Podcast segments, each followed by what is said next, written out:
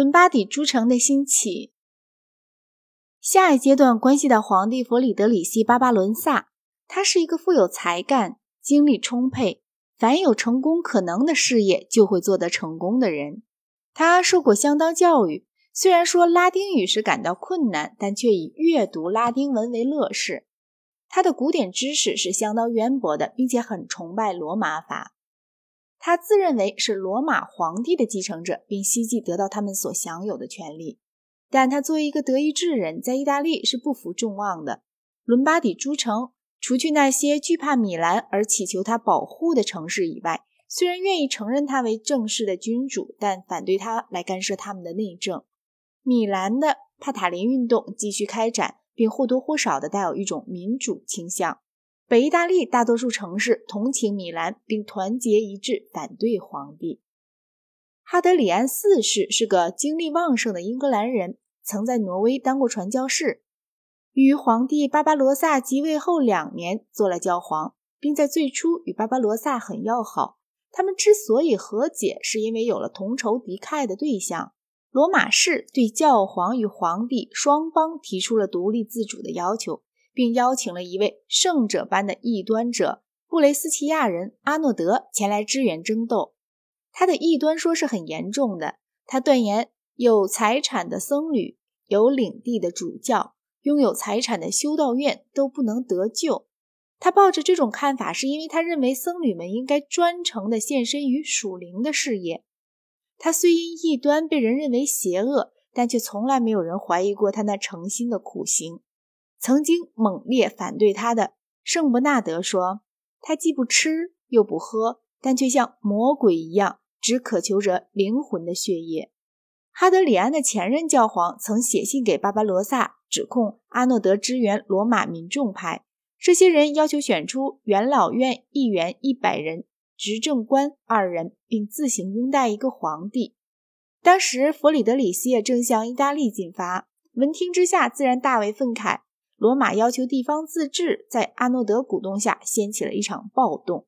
在暴动中杀死了一名红衣主教，于是当选不久的教皇哈德里安立即下令停止罗马地区教会举行一切宗教活动。这时呢，适逢基督复活节的前一周，迷信战胜了罗马市民，他们屈服了，并答应放逐阿诺德。阿诺德躲藏起来，但终于被皇帝的军队拿获了。他们把他烧死，把骨灰丢在了提波尔河里。唯恐人们把他的骨灰啊当作圣物加以保存。由于皇帝弗里德里希不愿在教皇下马时为教皇带将扶登，因而使得加冕礼拖延了一段时期。公元一千一百五十五年，教皇在群众的反抗中为皇帝举行了加冕礼。这次反抗遭到了一场屠杀的镇压。这个诚实的人既被收拾了，注重实力的政客们就又可以任意的恢复他们之间的争吵了。教皇同诺曼人讲和后，遂胆敢和皇帝于公元一千一百五十七年决裂。自此以后，以皇帝为一方，以教皇同伦巴底诸城为另一方的战争持续了几达二十年之久。诺曼人大体上是支持教皇的，反对皇帝的大部分战役是由伦巴底联盟进行的。他们高唱自由，并受到一种浓厚的群众感情的鼓舞。皇帝围攻了许多城市。圣儿在公元一千一百六十二年攻陷了米兰，他彻底破坏了米兰，同时更迫使其居民迁往别处。但五年后，伦巴底联盟却重建了该城，而以前的居民也陆续的重新返回。就在同一年中，皇帝带着一个事先准备好的敌对教皇大举进军罗马，教皇逃跑了，他的情况看来似已绝望。据说当时是十亿流行毁灭了弗里迪里希大军，使得他形单影只的逃回德意志。尽管在西西里以外还有希腊皇帝也来支持伦巴第联盟，巴巴伦萨还是进行了再次的进军，结果于公元一千一百七十六年以格雷纳诺战役的败北而告终。这次战役之后，他被迫讲和，并给这些城市以自由的一切实质。然而，这次合约的条款却未给争斗中的任何一方——教皇和皇帝——带来全面的胜利。巴巴罗萨的结局还不错。公元一千一百八十九年，他参加了第三次十字军，而于一年去世。在这长期的斗争中，诸自由城市之兴起，终于证明是最为重要的。皇帝的权力和日趋没落的封建制度连接在一起。教皇的权力虽仍在增长，但这主要有赖于世人需要他去当皇帝的敌手。因此，当帝国一旦不复成为威胁的时候，教皇的权力也就随之衰落下去。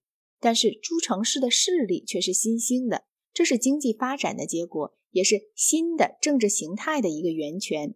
这是在十二世纪时虽还没有出现。然而不久，在意大利城市里便发展出一种非僧侣的文化，并在文学、艺术和科学上达到了极其高度的水平。这些成就之所以取得，是由于反抗巴巴罗萨获得成功的结果。所有意大利北部的大城市都以营商为生。公元十二世纪较为安定的社会环境，使得商界较前更加繁荣。威尼斯。热内亚和比萨等海港城市从来不需要为自由而战斗，所以他们也不像阿尔卑斯山下的一些城市那样仇视皇帝。阿尔卑斯山下的城市是通往意大利的门户，所以对皇帝来说是很重要的。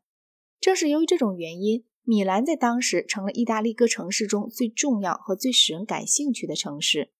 一直到亨利三世以前，米兰人一心心满意足地追随着他们的大主教，但有如前章所述。帕塔林运动却改变了这种情况，大主教同贵族结成一伙，而另一方面则有一个强而有力的群众运动在反对大主教和这些贵族，由此产生了某些民主政治的开端，同时并制定了一项宪法，规定城市的诸长官需通过市民的选举。北部各城市，特别是博罗纳，曾出现过一批精通罗马法的博学的俗界律师。不仅如此，从公元十二、十三世纪起，富有平民所受的教育比阿尔卑斯山以北封建贵族所受的教育还要好得多。这批富有的商业城市虽然站在教皇一边来反对皇帝，但他们的世界观却不是教会性质的。